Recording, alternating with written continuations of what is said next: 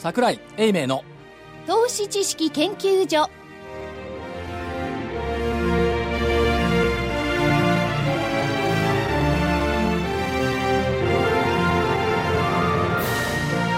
皆さんこんにちは。こんにちは。ちょっと皆さん行きますよ。皆さんこんにちは。こんにちは。はい元気に行きましょう、えー桜井英明の投資知識研究所の時間です。スタジオには桜井英明所長。今日はちゃんとスタジオにいますよ今日はじゃないそうですよ。はいはい正木昭夫隊長。まさきですこんにちは。福井主任研究員。福井ですこんにちは。そして今日はいます加藤真理子です。よろしくお願いいたします。今日もでしょ？でも先週そうお休みだったので。おおそうか。はいはい。あんまり分かんなかった。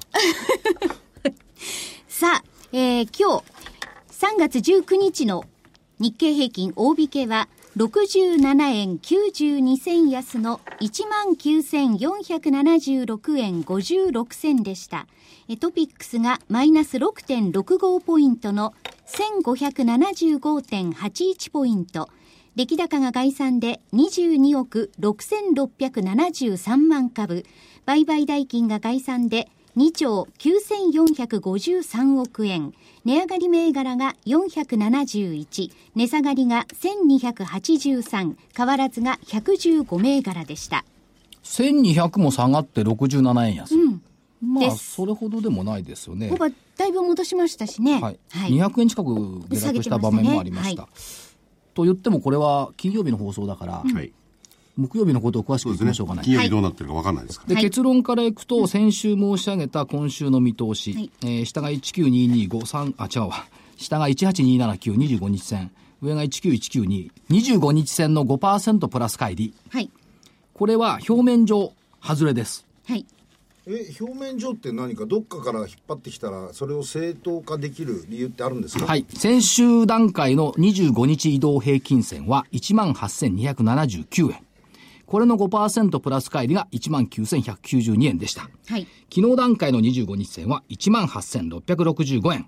これの5%情報乖離水準は19,598円。ほら、ぴったり入ってるじゃん。ぴったりっていうか、何？いやそれはね理論的に全然違うこと言ってる、基準を変えてるんですからね変えてないですよ。細かい数字で。だからにねその5%あるいは25日線っていうのは分かるんですよ、はい。でも今日先週の話をしてるんですからね、なのに昨日のその水曜日のことを持ってこられたって俺たちには関係ねえな相場は生きてる。25日線は毎日変わる。それは分かってますよ。分かってます。直近の25日線でいくと合ってるんですが、表面上は間違えましたんでこれ、からね25日線の、はいまああの8%乖離ぐらいでこう予想したらどうですか、あのね、そうすればそれを含んだことになりますからね。もしもし。そうするとさ5を8に変えるっていうのはもっと大事な変更ですよ、いや、いやそういう問題じゃなくてね、はい。じゃあ加減がね、1万8000円で、上限が2万円って言って、許すと思う？誰が？皆さんが。許さないですよね。それじゃあ、普通のあんな人と変わんないじゃん。いやそれ素人ですよ。あ、そうそう、そういう言い方もできる。そうでしょ、だから一応もっともらしく根拠を持ってきて、もっともらしくっていうやっているじゃありませんか。このね、あのこういう時にね、経線をもっともらしいという形でも言うのはおかしいですよ。もう経線破りですよね。だから去年の相場も経線破り。その前どあも経ちょっと待って、ちょっと待ってどこで破ってんの？いや、あの、ガンガン上がった時そうでしたよね。一昨年なんてね。いやチャ12月にねチャートではね、いや、ただ、できないんですよ。ただご25日線の5%は上回らずにずっと来てんのよ。上今回らずにね。上回らずに。うんうん。ただし、よく見るとね、200日線もこれ20%乖離なんですよ。第二限界水準まで来てる。限界線が来てるでしょ？最高いくつでしたっけ？え、最高はね、47%なんで、そ、あのね、に200日線から47%上に行った日にはですね、2013年の5月23日と同じことが起こると思います。翌日1100円安とかね。それはね、限界、本当の限界値だから。で、でそれでね75日線もほぼ10%乖離だから、これも結構なところまで来てるんですよ。だからね、さっきのねその意、味では形勢破りかもしれない。あの、経線、まあ25日線の5%抜けてしまったと。はいそれも含めて理由が知りたいですよね。なんでそんな急に高くなってんの、一言で言っていいですか、はい。買う人が多いから。うん。売る人がいないから、あるいはねい。や、売る人いるんだ。売る人いるんだけど、買う人の方が多いのよ。誰が買ってるんですか？公的資金と一部外人、それから、えっと、個人は売り越しですよね、まだね。そういうことですよね。公的資金っていうのも、我々の年金を運用していることになるんですけれども、こんなところで買っていいんでしょうかね。そこだけは心配で心配で。ですね。はい。いいんじゃないですか？いいんじゃないですか？あれ、あれはね、我々の金なんですよ。もしもし。はい。もらえると思ってます？思ってない。かといって一人やるのも腹立たしいですよね。いや、損すると人に行かないですよ。いや、で、儲かるとね自分のが増えるかもしれない。いや、そういう時の、じゃあ、その人たちの相場感を、あの、いろいろ考えたいわけですよ。はい本当にこれから上にちょっと行くのか待って、その人たちってどの人たち？いや、運用者のね。運用者に相場感なんかないっすよ。あれま。それ大きな誤解よあ。れま。ね、あの人たちは自分の痛みを持たないで運用してるから、オウンマネーじゃないんですよ。いや、でもね、そういう意味で言ったら、あのー少なくともパーセンテージ拡大されましたけど、これまでの保有株でね、株がこれだけ上がってんだから、それに近い水準までね、限界値まで行ってるはずなんですよね。あ値上がり率値上がりですね。うんそしたらもうこれ以上買えないじゃないかっていうのが普通だとあそれはそれは思うんですよ、ね。確かな意見。それよりね、はい。ほら話変えるんで。いやいや、ちゃちゃちゃちゃちゃちゃ。そうじゃあ年金のね、運用比率を25%上げましたって話でしょ。はいはい。今まで上げていなかったことに対する懺悔って一言もないよね。いや、今まで上げていたら、年金の資産がすごかったですよね。いや、それは多少儲かってますよ。儲かってるけど、もっと早めに上げられなかったことに対するコメントっていうのは出てこないし、所詮それだけ他人任せなんですよ。あの、ファンドマネージャーとか他人。任せは別にしても、例えばアメリカなんていうのは基本的に株じゃ運用しないですよね、国内株では。やるとすれば、国内では外、あのー国債ですよ。はいで、あと外株ですよね。これだけね、国内株にシフトしてるっていうのは、これ国際的に珍しいですよ、これ。公的な資金で。まあね、それはおかしいなと僕は思うな。まあ島国ですからね。いやそういうも違う。何？そもそもだって日本の場合ほら運用するファンドがないじゃないですか、うんそうですね。あの例えばシンガポールだとか、はい。えーアブダビだとかってすごい金額で運用するお金、自由裁量でね、はい。運用できるお金っていうのを持ってるけど、日本の場合そういうのがないんですよね、国のその運用ファンドみたいなのって、だから逆に言うとそ今回のことのように規制ががんじがらめになっちゃってるんで、その中でしか動けない。逆に言うと、まあ彼らの肩を持つわけじゃないけど、懺悔はできないんですよ。決められた通りやってたんだから、だから決めた人たちも懺悔しなきゃいけない。決めた人はね。本来ならエベカレシ利益がなかったんだから。まあ、それは中長期的な話になるんでね、ここでは横に置いといて。まあそれはそれとして、近くの話で。じゃあそのね、19だけじゃなくって、ええやっぱりね、足元、業績いいですよ。いいですよねどこが？日本の企業。いいじゃないです新聞とか見るといいです資ね。本金をね、例えば10億円以上に限定したら、今年度、14年度っていうのは、要するに、きょ去年、去年度、昨年度に比べて、一昨年度に比べてね、相当落ちてるんですよね。あの、経常利益率はね。利益率はね率はね。うん。まあまずはあ要するに分母が大きくなってるそうそう。それは、その利益率で見るならば、それにパラレルに株価が動くとすれば、動きすぎじゃないか、と思っちゃうんですよね。いいえ。それは今期の業績見通しだけでしょ？ええ。来期2桁よ。うん。14、5%増益よ。それも、あの、為替がどうなるかだけでの話ですよね。まあ、110円レベルでしょ、だけど、かといって、じゃあ今期どうよって見ていくと、日経平均採用銘柄だと、すでに数字的には10%増益なんですよ。うん、うん、10%。で、発表上は7%増益だから、当然今期も2桁増益になってきてるんですよ。ここ見ていくと、PER で、今期今17倍台でしょ、来期 PER になると14倍台ですよ、アメリカ来期も18倍台でしょ、それ考えればやっぱり日本割安ってこう出てくると思いますよね。それから OECD だって経済見通し引き上げたでしょ。引き上げましたね。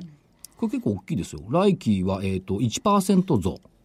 0.2%引き上げでもこれ年末にはそう OECD 引き下げたんですよ、うんで、元に戻した。それから元に戻したんですね。で、アメリカが3.1%増といったところです。でも、アメリカも、そのイエレンさんが言ってますし、ちょうどいろいろ出てきてますけど、経済的ないろいろ見ると、よくはないんですよね。むしろ玉虫色からダークゾーンに入っちゃってる感じがしちゃうんですけれども。うん、なんか、利上げしたくない印象を受けますよね。だから、金利10年国債2枚とか下がってきたでしょ。下がってきてますね。で下がってくりゃ、アメリカ株上がるけど、どうなんでしょう。日本株はあんまりちょっと好まないよね。だから、本当はアメリカが金利上げてくれた方が日本はいいんですよね。うんでも今回のあの声明の中でも前から言われてましたが、やっぱり、ドルに、ドル高に関してね、コメントしてね、これはちょっとでかいですよね。結構大きいですねねえうん、だからこれ以上のそのドル高ドルどっぽ高ですからね、どっぽ高ですよねうんこういう部分っていうのはこれ以上認見込めないのかもしれないですね。うん、あれだけはっきり言ってくるとね。ねあれ、ちょっと言い言い言い過ぎとは言わないですけれども、はっきり言ってきましたね。ですね。まあそういうふうに市場の方々は床屋談義が好きですけども、そんなことよりも、やっぱり足元でね、頑張ってる企業さんの話を聞く方が僕は大事だと思うな。いや、だから、全体相場と個別企業は別ですから。あ、別なんですそうね。。全体相場に引っ張られるような企業はもうやめた方がいい。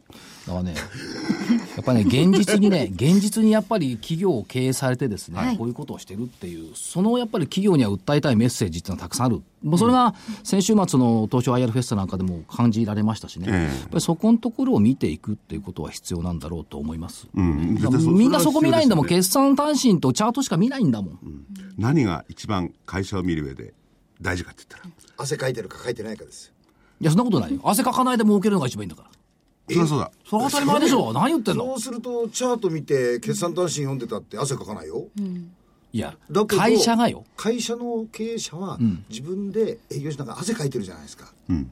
そういうところもありますよねいや。じゃあじゃあ理想は汗かかないで儲けるのが一番チャリンチャリン。次が汗をかいて儲ける。で、その次が、えっ、と、汗をかくけど儲けない。で、最悪が汗もかかずに儲からないって、これが一番最後。で、今日は、汗をかきながら。大変儲けていただいてる。もう受けていただいてる。だって業績絶好調だもん。7期連続増収最高益更新ね。すごいですね。という会社さんに来ていただきましたんで、ご紹介いただきましょう。はい。えー本日のゲストは、証券コード3691、東証マザーズ上場、株式会社リアルワールド、代表取締役社長 CEO の菊池正明さんです。こんにちはよろしくお願いいたします。お願いしますよろしく。お願いします。名前がいいでしょ？どこの？リアルワールド。リアルどこの？って。社長の名前が社長の名前がいいとは言ってない。社長の名前社名がいいでしょ？確かにいい名前だなという考えてたの。で、えーっと、リアルワールドさん、えーまあ、インターネットを使った作業が多いですけども、どのような業態かお話頂戴できますか？あのーまあ、当社は今インターネット上でですねはい。900万人の会員がおりまして、はい。この方々に、えー隙間時間で仕事をしていただく、はい。っていうあの事業を提供しております。隙間時間にいろんな作業をしていただくと。はい。ということは、我々もできるってことでしょうか？そうですね、はい我々隙間ばっかりですからね。しょっちゅう入力作業とかできますよ、そしたらね。で、今社長おっしゃいましたけど、900万人ってものすごい数字だと思うんですけど、はいそれだけの方々がおやりになってる。そうですね、はいあの州の方があの非常に多いです地方の方々です、はい。あのかなり広範囲の方にご利用いただいています、はい。で、えーっと、まあ、900万人の登録があって、まあ、やる作業って、まあ、入入力とかそういった作業から始まっていくわけですよねそう。ですねあのまあ基本誰でもできるような簡単な仕事ですね、はいっていうものをあの、まあ、細切れにしてマイクロタスク化と呼ばせていただいてるんですけども、あので誰でもできる本当1秒単位にできるような単位にあの細かく、えーさせていただいて提供させていただいてます、だから、ホームページなんか見ると、スマホで1文字打つことが仕事になる。一文字でも？いや、1文字じゃ無理だと思うけど。まあ、極端な話。まあ、1文字単位で単位でっていうことなんですねだからそ。れはね、発注の仕方、あるいはその仕事をそこにね、社長のところに関わってる方のお働き方なんですけれども、やっぱりそういう言葉は悪いんですけれども、細々した仕事っていうのは企業に多いですよね。そうです。それを内部でやってると企業大変なことなんですよね。ね。あのかつまあ細々したものが大量に実際にあってですね、これをまあ一つ一つ振ることも大変ですし、当社がその大きな大規模な仕事を受けさせていただいてそれをまあ細かく分散してユーザーさんに提供させていただいている形になってます、それをだから、すごくいい、いいビジネスプランですよね。はい、ありがとうございますそうなんです。ねこまごましてるから、やってる本人は全体像が見えないから、ある意味では機密保持にもつながる。そうですよね。あ、そっか。全体見えないから、部分部分だから。そうですよね。そっか。そう、自分が数字入力してても、これが何の数字か分かんないわけですね。確かにそうですね。で、どうなんでしょう、それやる方々にとってみると、スキルっていうのはいるんでしょうか？ここがまあいらないようにですね、ええあのかなり細かくあの裁断させていただいてます、はい。まあ、当社がそこで介在してですね誰でもできるような仕事にまあ変えさせていただいてるんです、はい。これはまあ当社が介在する意味にもなってるんですよね。となってくると、今おっしゃられました主婦の方々が結構多い。それから意外とシニアの方々もおられるんですか、ね。はいそして非常にシ,、シニアの方々が増えてきています。エリアとしては、はい。結構地方でも可能ですよね、これは。そうですね。地方の方々は結構仕事が終わった後に副業としてですねあ副業で。ご利用いただいている方が多いですねということはどうでしょう、地方って結構仕事がないケースもありますけども、地方の活性化にもつながるってことでしょうか？はい、あの地方ですとやはりあの通勤で例えば往復1時間かけて出勤されたりもありますけども、のまあ、当社のサービスですともインターネット接続すればすぐあのご利用いただけるんでそういう方々に本当に、まあ、例えば主婦の方介護されている方にとってみればあの、まあ、子供がお昼寝している途中ですとか、はい。まあ、介護のそのちょっとした間の時間とかそういうところを本当に有効活用していただいてます。これだから、今後の展開っていうのは、伸びますよね。そうですね。私が伸びますよねっても変です伸びますね、よねっていうのも、国際的に見てもこういう仕事をやってる会社ってあるんですか？非常に少ないですね。ねこれなんか隙間をうまくついついたなって感じですよね。そうだ、昔あのネット証券の企画の担当をやってる時にですね、キャッチコピーでですね、1秒の戦略家っていうことをやってですね、当時正木さんがいた証券会社が追随してこなかったんですけど、まさに1秒の戦略家ですよね。一人のまあ1秒にあのそれほど価値が出なくてもですね、そこの集合体にまあ大きな価値を生み出すことができると、結果その一人一人1秒の価値も上がっていくっていうですね、ビジネスですね。であとは企業からしてみると、その発注企業からしてみると、時間とかコストが今までかかるんで、ちょっと無理よねと思っていたのが、可能になってきたってそうですね。いうところですよね。900万人会員がおりますので1人が1文字入力するだけ一瞬で900万文字の入力が終わってしまう。これがまたすごいですよね。それね、なんか、なるほどって聞いてたけど、合理的なようでいて、そのシステムをね、社長の時に来るの大変でしょ。そうですね。ここをやはりあの落とし込んでいくところはまあ当社の強みであり、あのまあ参入障壁になっているあ、その、そのソフトってのは誰でも組めるもんじゃないですよね、だからね。ね。はでこれビジ参入障壁だ。ビジネスプロセスアウトソーシング BPO マーケットっていうんですけど、2017年の予測で3兆7000億市場。はい。3兆7000億市場、い。はい。大きいと思いません？大きいですね。だからプラスして、さっきちょっとお話ありました海外特にアジアを中心とした海外でもこれ活用できますよね。そうですね。今すでに、まあ、インドネシア等でもかいあの、展開を開始しておりまして、まあ、今回は ASEAN 労働力をえー先進国に提供していくということでですね。あの取り組んでおります。差し支えなければ、どういう企業が、まあ、先ほどね、どんな企業でもこのデータっていうのは大事なんでね、あのー社長のところに頼らざるを得ないってこと言ったら、どういう企業がメインですか、今のところは？今、まあ、SI さんのあ SI のですね大手企業さんです、例えばビッグデータっていう市場最近盛り上がってますけども、これビッグデータあったとしてもですね、まああのなんですかねマスターデータベース化って言いますか基準化されていないので、結局分析ができない状況なんですね。でそういうものをそのもう無造作にあるデービッグデータをですねユーザーさんにこのデータが何のデータかで目視で確認していただいて分析できるデータに加工していただくような業務ですとか、えー単純なものですとその文字を単純に入力するというのもありますし、あと今後で言いますと、えー今まあどんどんこう通話からえー通信に時代が変わってきている中で、カスタマーサポートも電話でなくてこうチャットですとかメッセンジャーとかに変わってきていると思うんですね、だからそういうものも当社のこのサービスでご提供できるようにあのさここは事業開発ちょうど進めているとこれすごいな。すごいですよねバーンと打ったらすぐバーンと戻ってくんだ。そうですねやっぱり社長これあれですか、あのクラウドの展開の拡大っていうのが追い風になりましたですか？業用拡大に、非常にあの特に今期はですねこのクラウドソーシングの伸びがあの大きな影響を与えてきますクラウドとビッグデータですよ。今、ビッグデータをこれ語れないと何もわかんないですからね。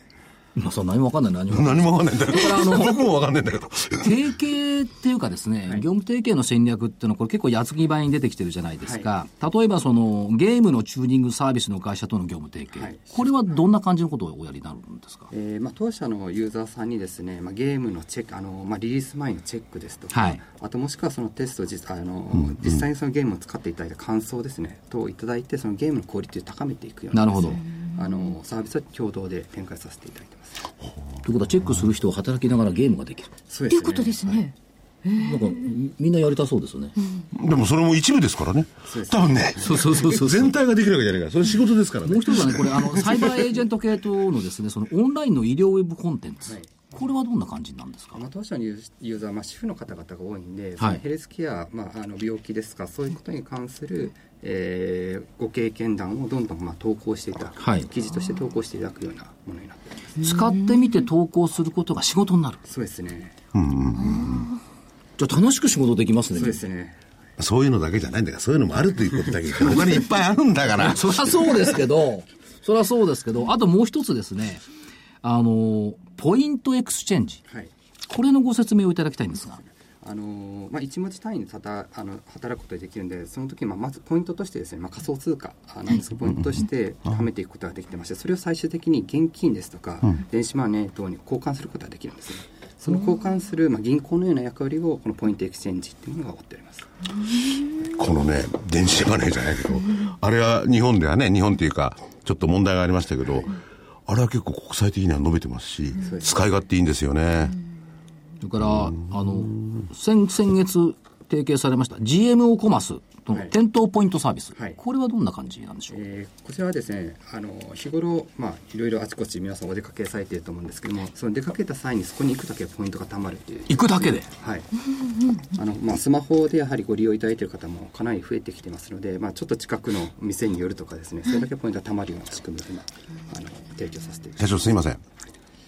一体、今いろいろ話を聞いてきて、それぞれがうんうんとわかるんですけど、何をやってる会社なんですかって感じがするんですよ。何なんですか一体そうだって。まあ、。ユーザーさんが、まあ、隙間の時間があるとか、ちょっと外に出て行ってる、その時にですねそのそこをまあまあ、可処分時間と言えばいいんですかね、そこをいかにまあ収益化できるか、有効活用できるかっていうところを、あの当社はお手伝いさせていただいて。それでそもそもね、今、ユーザーさんっておっしゃるユーザーさんっていうのは、つまり誰になるわけですか？ゆ当社のサービスをご利用いただいているまあ利用者さん利用者。え、900万人の会員さんということになるんですね。そうすると900万の会員がいて、その人たちは打ち込みとかそういう作業も兼ねるわけですか？そうですね、空いた時間にやる空いた時間にある。あ、それを会員というユーザーさんって形で言ってるわで、けですね。ポイントももらえる。あ、900万人いれば、そこの、お仕事をされてる900万人の方も、いわゆる調査対象の対象にはなれるわけですよ。いろんなね。なるほどね。一粒で何度も美味しい感じですね。これいろんなを、あの、選んで、その都度その都度気に入ったものをお仕事としてやることができるっていうことなんですね。はい、で一文字単位で仕事ができるんで、はい。この仕事合わないなと思うとすぐ他の仕事に切り替えることができるんです、ね、見て、で、あ、こ、この仕事の方が楽しそうって思ったらそちらを今度。そうですね。する。はい。24時間自由裁量で全部自分の使いたいように使えて行動自体もポイントになるっていう形なんですいや、だからね、先ほどもちらっと言って、わからないのが、それは、その、そこで、社長のところに勤めてるっていうかね、関わってる方のサイドですよね。はいで、それとは別にそこに発注する企業があるんですよね。だからなんかう、うまく両方で仕事をされてるわけですよね。それの使い方がわかんねえんだな。やられたって感じがしますよね。企業さんとしては、まあ、例えばやはり段階世代の方々がどんどんあの、まあ、今退職されていて、こうリソースをどのようにこう確保していくかうんうんうん。で非常に問題になってますし、うん。だからといって以前のように採用して解決する問題でもない、えでその時にまあ固定費がかからないマネジメントコストがかからない、え採用費もかからない。でよりこうボラティリティの高い業務であればあるほどやはりそのお中で補うよりもうまくアウトソーシングしたいと企業さん非常に増えてきてそうですね。そういうふうなあのご相談を最近よくいただけるようにす。うんうんでこれまでも例えば海外にそういう仕事を委託されていたところも、はい。最近の例えば円安っていうところですとか、あとそもそもの品質っていうところで非常にお悩みお悩みになられている方が多くてですねそこからまあより最近発注が増えている状況にあります。そうすると、その1文字であろうが何文字であろうが、そのユーザーさん、あるいはその働いてる方、両方ダブルと思うんですけれども、はい。相当、その元々の、おなんですか、能力が高い方をこう、集めてるようなんですか？えー能力はですね、という問題ではなくて。あの見ていなくてあの当社側で難しい仕事も、まあ、細分化することで誰でもできるようにあ、先ほど言ってたね。はい、あの、優しくしてくれてんですよね、そうですね作業自体を。はい。だから福井さんとか私のように、あまり賢くなくてもできる。そうか。そういうのにするほらと失礼かもしれません所長え、確定申告でパッと出してもらって、パッパッとやってもらったらいいですね。確定申告は他人に頼むことです。あ、そうですか。自分でやっちゃダメです。自分でやってます。あんなもの自分でやったら日があっても足んないもんだって。あ、それはほら、あの、収入の大いや、き方のだからそう。いう、まはいあね、個人もいるし、やっぱり、いろんな仕事を委ねたい人ってのは世の中に多いですよね。そうですね。一方でそのまああのどなたでも参加していただけるようにはしてるんですけど、最近始めてるのは例えば看護師の経験があるとかですね、はいはいはい。看護師の経験がある、うん。もしくは薬剤師をやっていた、はい。そういう過去の経験ですとかお持ちのスキルに応じてまあ特化した仕事もですね今提供させていただけるそれど、どういうものなんですか？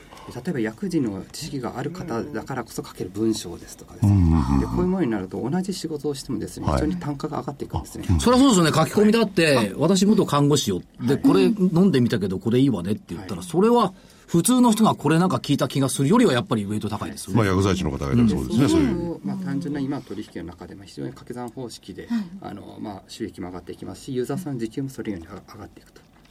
でだね、非常にね、やられたっていう感じのこの事業のパターンなんですけども、これは社長はいつからこんなこと考えてたんですか？私創業の時からですね、まあ、このインターネットで働くっていうことをできないか、あともう一つはその私、まあ、地方愛媛県の出身なんですけども、はい。はい、そこを見ていくとやっぱり仕事が、えー、非常にないとか地方に行けば行くほどそういう問題が、うんうん、だからといってその方々にこう専門知識があるかというと、うん、そうでもないと。逆に言うとそこが非常に眠れる労力になっているんで、はい、これをまあインターネットで解消したいという思いでですね、あのまあ、始めた、まあ、最初本当になかなかうまくいかないことが連続だったんですけども、まあ、やり続けて最近ようやく形になったという事業ですね。ほらね。ほらね人のために何かをしなきゃダメなんだから。人のためにしてるじゃない。あそう、うん、まあそれはいいんですけどだいやだからこそね その会員数が900万人、うん、だから業績面で見ても9月決算ですけども今期でいくと2桁の増収増益。7期連続最高、はい。まあ、最高益更新ということですから、やっぱり社会が必要としている事業を社長、提供されたっていうことでしょうか？そうですね。あのようやくこういろんな方々ご理解いただいてですねあの伸びてきている。特に今年はそのクラウドソーシングの伸びが大きくあのなる年となってますね。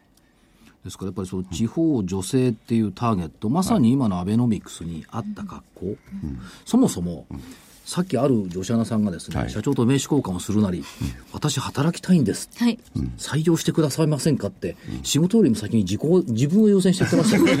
いや、だからね、あの、僕はね、アベノミクスのね、女性活躍バカだと思ってますんでね、それと違いますもんね、うん、明らかに。要するにあれはむしろ、あの、こう、なんか知らないけどね、偉い仕事でもしなさいって感じじゃないですか。まあ、それはそれでいいんだけど、あの、社長のところの人はそうじゃないですもんね。そうですね。だから子供とも付き合い、あるいは旦那様ともね、付き合いたくないだろう、付き合う時間もあって、なおかつ仕事もできる。これだもんね。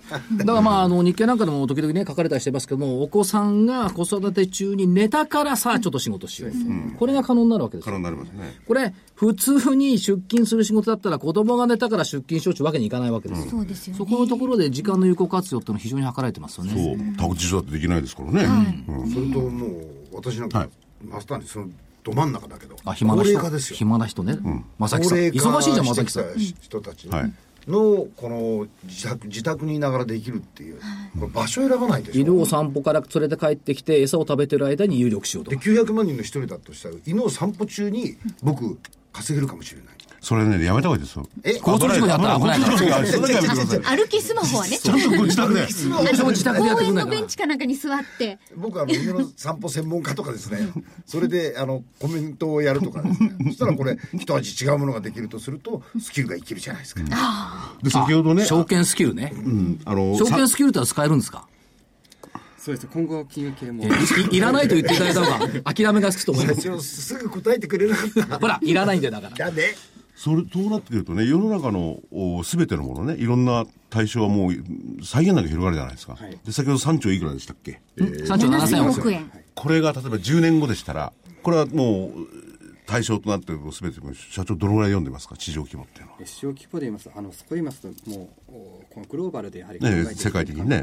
グローバルで60兆の。ほらね、そうだと思うんだ、俺。60兆いや、僕はね、そのぐらいだと思う。うん国内でまずは、うん、あの品質そして納期の管理を徹底して、えそこで、えー、国内成長をしっかりしていく中でそのノウハウそのままグローバルで展開していきたいと考えています。すいません、はい、世界マーケットで60兆でしょ？10, 10年後ぐらいで10年後でしょ、うん、で今期のリアルワールドさんの売り上げ35億でしょ、うん、今期、えー、40億。あ40億です。40億すんごい上に行くじゃないですか。いきますねでおそらく国際的にもトップと言ってもいいんですか？そうですね、国内においてはトップです。国内においてはトップ。ということは国際的にもそういうことが言えるかも。それでいいな。60兆、はい、品質の大きな保証っていうのは、まあ、日本人の得意とする領域かなと思ってまして、うんうん、その得意な領あの領域、このノウハウを ASEAN の人材に対して生かして、少し先進国にまあどんどん提供させていただく。ここは今後、まあ、中長期的に見ると非常に魅力的なあのビジネスとそれでごめんなさい。先ほどねそのいろんなあ元になってるソフト、はい、それっていうのは他のにところ他の会社ってなんか追随できないわけですか？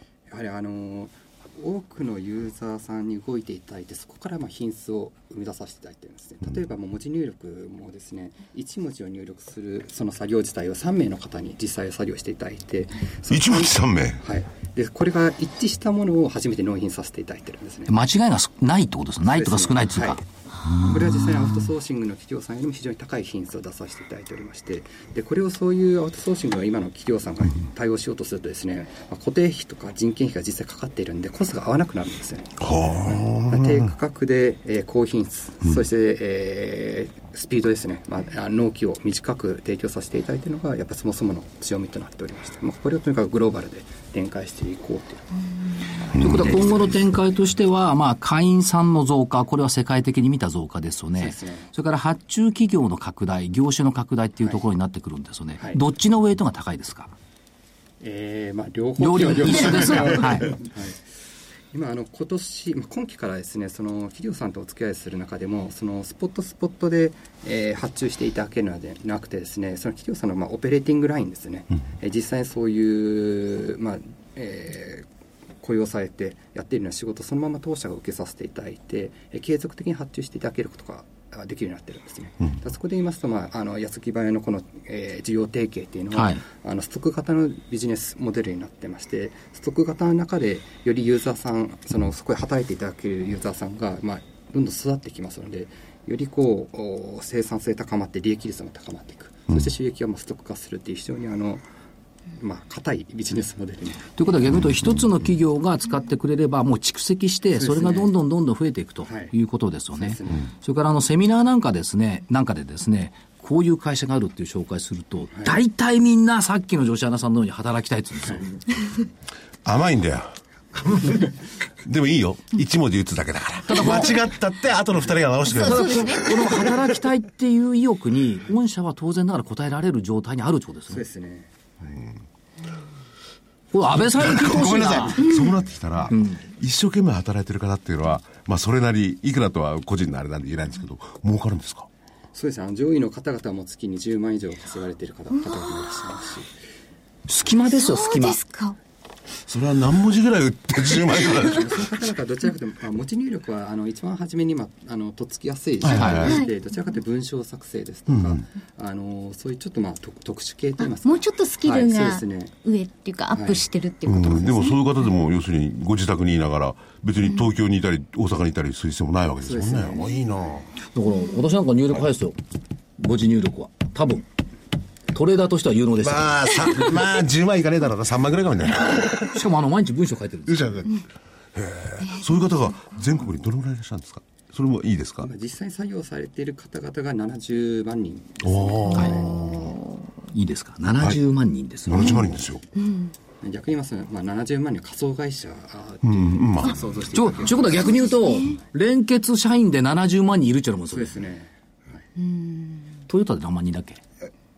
トヨタで 10, 10もいないよね。10, 10万超えてそんなもんだよね。でも70万人の連結会社ってないっしょ。ないねでもすごいなこのシステムならあまりこうスキルがなくてもできる自分じゃ本当はやりたいけどそれだけのこう会社に勤めたりとかするのは無理っていう方でもお仕事できるっていうわけですよね。そうですね。リアルワールドさんの場合は、そういうところがやっぱり嬉しいですよね。嬉しい今の雇用問題を考えてもやはりそういう方々のよりその、まあ、問題が深刻化していると思いまして、だからこそまあこの形があのより必要となっていると考えています。社長、どうしてですね、このインターネット上の作業をする企業なのに、はい。リアルワールドっていう名前にしたんですか、あなるほど。よくお聞きいただけるんですけど、まあ、あ当社自体がこうインターネットの中だけで何か完結しているとか、まあ、そのトレンドで次々やっていくことが変わるとかっていう企業ではなくてやっぱりインターネットを使ってこうリアルをあの充実させていくような、まあ、企業であろうというところでですね、まあ、創業期が考えておりまして、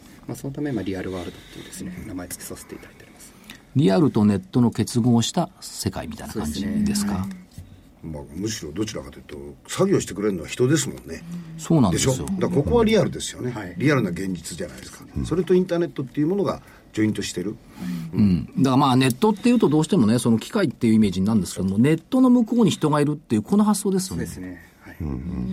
そうですね。まあ、株価も一緒なんですよ。インターネット取引の向こうに取りあの取引する人がいるんですから、その意味では人を重要視している会社？そうですね。まあ、ネットの向こうに使いますよね。だからなんか、悪口なんか書かれると、言ってぶん殴ってやつがね。待ってろ。この電線通じて今俺が行くからな、とか言って。ま、待ってろ、福井だって。それはそうと社長、しょ将来的にはどういう方向、どういう夢をお持ちになってるんですか？そうですねこの、まあ、インターネット使ってまだまだこう働くもそうですしあのそれ以外にもできることがあると考えています、ですね、例えばこうお働くそしてこうメディカル領域でこう働きながらきちんとヘルスケアもさせていただくとか、それをまあグローバルに展開していく、まあ、そういうライフラインとなるようなですね、あの事業をよりあの提供させていただきたいと考えています。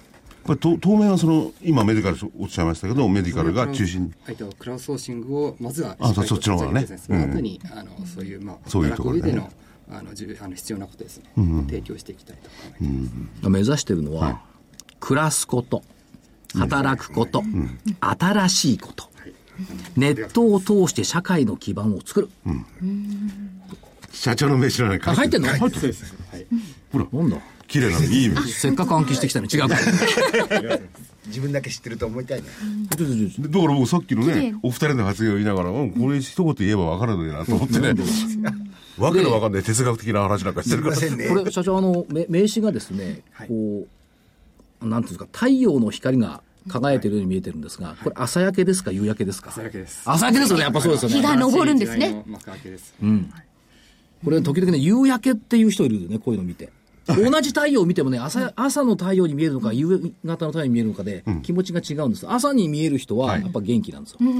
働く人なんですよこれが夕日に見える人はやあの黄昏症候群？遊んでる人いや、夕日になるとなんか嬉しくなっちゃってね。よし、飲みに行けるとなんて。基本的にはだってあの高級リゾートの条件は夕日が綺麗なことなんですよそうですよね。そうなんですああじゃあ遊びじゃない遊ぶ人はリゾートなんだ。なるほど。じゃあ、正木さんこれ夕焼け見える。はいおっしゃる通りでございますでもどうぞ、綺麗な名刺で、ほら、そういうことはどうでもよくてですね、社長のところの話ですよ。そうそう。やっぱね、これね、気がついてないようで、やっぱこの業態って、社会インフラとしての拡大っていうのが、これからどんどんしていくと思うんですよね。もう社会インフラであって、こういうのがないと、社会が成り立たないですからね。うん。だだから、から、それだけでも困るんですけどね。だから北海道行って、ね、ちょっと山奥の奥の方行ってセミナーやってても、そこでちょっと入力もできるしね。ということでしょ？できますね。だから秋田県のお子さん育ててても、お子さん寝てる時に入力できるし、で、まあ東京にいたって当然できるし、ということですから、みんながその社会参加できるっていうことですよね。社会参加してないと寂しいじゃない？どっちかっていうと。うん。あとはやっぱりそれによってお金がもたらされるってことは重要なことですよね。そうよ。10万でも稼げればゴルフに5回は行けるよ。そういう人たちはね、ゴルフなんか行かないんですよ。お子さんのいろいろお金を使ってなんかして、ねそうですよそれで10万も儲かればいいかどうかわかんないですけど、いいですよね。助かりますね助かりますよね。うんだってさ、じ例えば10万としてですよ。ね、年間120万でしょ？そうですよ。これってパートタイムで、なんだ、あの、年金とか健康保険とかのはい数字よりも上だもんね。いや、そ、そこまでならね、こ控除が多分できたんじゃない、じゃないですか。ままだまあ120 120万になっちゃいますからダメですダメダメですか？100 113万？103万100 103万だ。じゃあそそこで止めときゃいい103万に止まっといた方がいいですよ。ということで、これからね、やっぱね、伸びると思いますよ、この会社。いや、でも国際的なそういうのをね、やると多分、社長のところが技術もそういうのも含めてね、トップだと思うんですよ。で、いろんな言語だって、えーそういうんだったら別に言語を知らない人でもおそらく対応できるようなサービスってあると思うんですよね。多分考えてると思う。そうしたらね、60億いただけだ、これ。60兆。60億じゃない、超。超だしかもあの親会社子会社って関係じゃないんですからね、大企業であっても同等なあの水準でもってやれるわけじゃないですか、これ大きいと思いますよ、でかいな。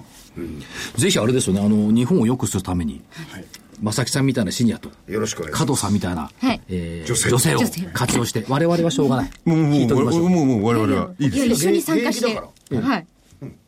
もう拡大を見守っておりますんで。ありがとうございます。え本日のゲストは証券コード3691東証マザーズ上場株式会社リアルワールド代表取締役社長 CEO の菊池正明さんでした。ありがとうございましあありがとうございたまし。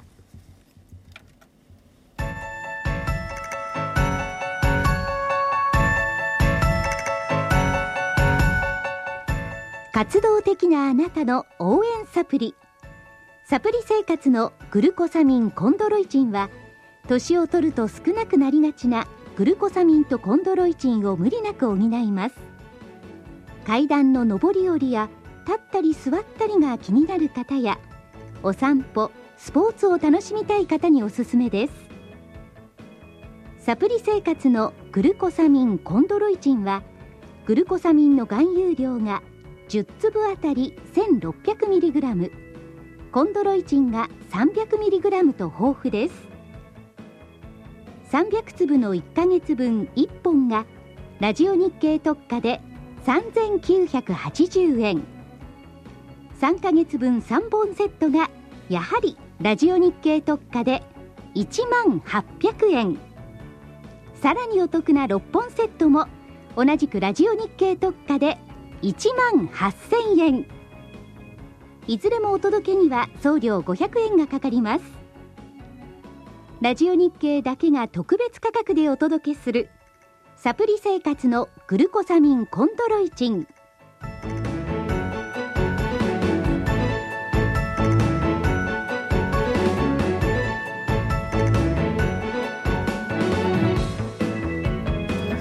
さあそれではスケジュールをお願いします。えーっと、今日が19日、明日が20日の金曜日、えーっと、コンビニ売上高、ソニーが出てきましたね。中国でプレステ4の発売予定。週末土曜日、春分の日。これなんで休日にならないんだろうね。ああの土曜日じゃなくて日曜日がこう、栗木さんが月曜に行って、まあ土曜日ですから。えーまあ月曜日休みにならなくていいんですけど、まあ、春分の日。それから23日月曜日、シカゴ連銀、シカゴ連銀の活動指数、中古住宅販売件数、24日火曜日、新築住宅販売、全部アメリカなんですよね。あと中国 HSBC の製造業 PMI。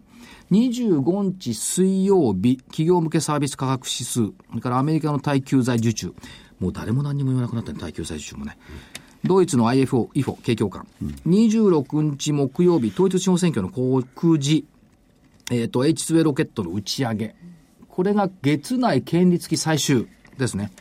で、27日金曜日、えっ、と、国内の失業率と消費者物価、アメリカの10、12月の GDP の確報値で、3月期末権利落ち。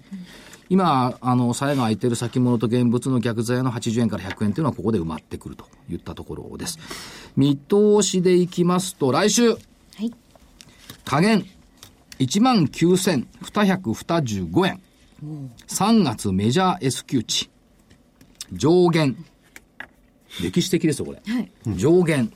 2万飛び434円。いやー2万円ですよなんか前1万円ですかってすごく感動したような気がするんですついけど1年半ぐらい前の話から。で、上限2万飛び434円。これは2000年の4月14日。